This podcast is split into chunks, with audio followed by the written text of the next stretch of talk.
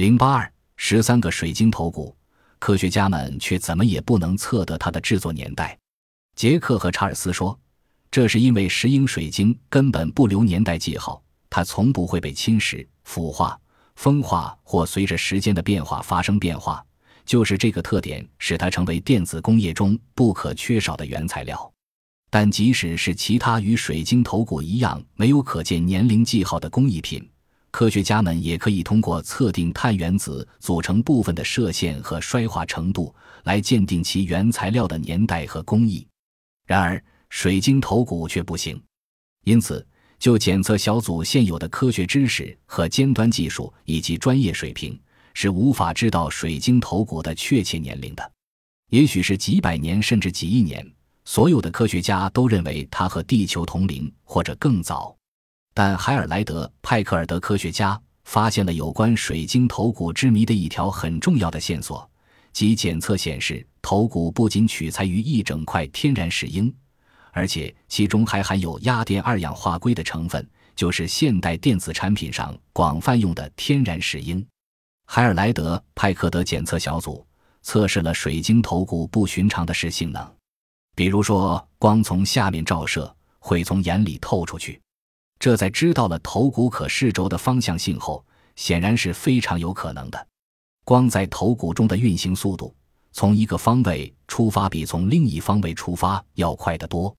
杰克说，不仅一般散射的光经过头骨会有这样奇异的效果，就是直射的或极化的光照在头骨上，也会出现光沿着可视轴方向运行要比顺着其他方向运行的快得多的现象。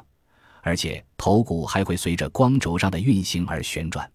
水晶头骨另外一个特性是其让人难以置信的环境稳定性，这也是压电二氧化硅的另一个性能。这个性能使这种水晶成为现代电子应用中的无价之宝。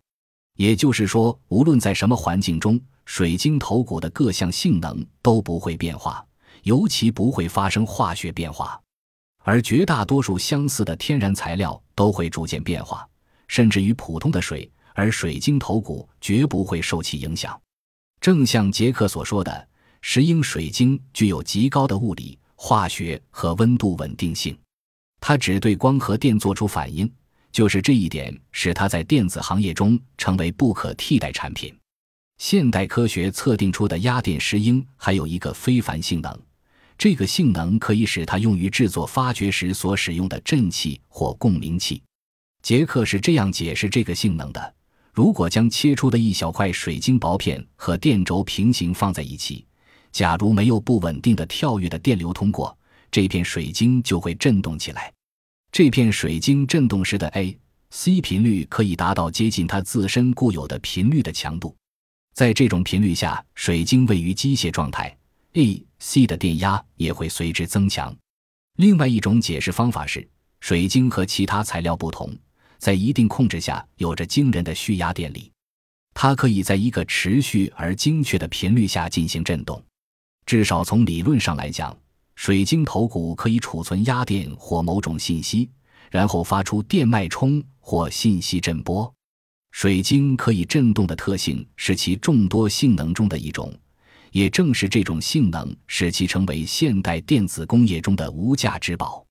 例如，它再生振气电路上的应用，以及所有电子频率要求较高的设备，尤其在精密电子行业，特别是用于计时的仪器，水晶就显得更加重要了。实际上，现在从手表到钟表，每一件精密计时仪器上都能见到石英水晶。它甚至还被用在原子钟上。原子钟可是世界上最精确的钟表，我们的时间都是从它那儿对照出来的。它的精确度是每百万年只差三秒。总之，石英水晶应用于科学前沿阵地上的每一个领域。以原子钟为例，它曾被用于检查爱因斯坦的当速度接近光速，时间会变慢的理论。另外，在研究测定远行星地震活动时。所使用的仪器也都是由石英水晶做成的。石英不仅被应用于精密的计时仪器，而且还必不可少的被应用于信息技术、电子通讯和大众传播领域。不仅涉及航海设备、雷达和声纳系统，还决定着最新医学和超声技术的发展。它优越的带电性在一切电子产品上都得到了充分体现，从收音机到计算机，从陆地电视接收系统到最发达的在太空中绕行地球的通信卫星，所有这些现代科技产品都不同程度地使用了石英水晶。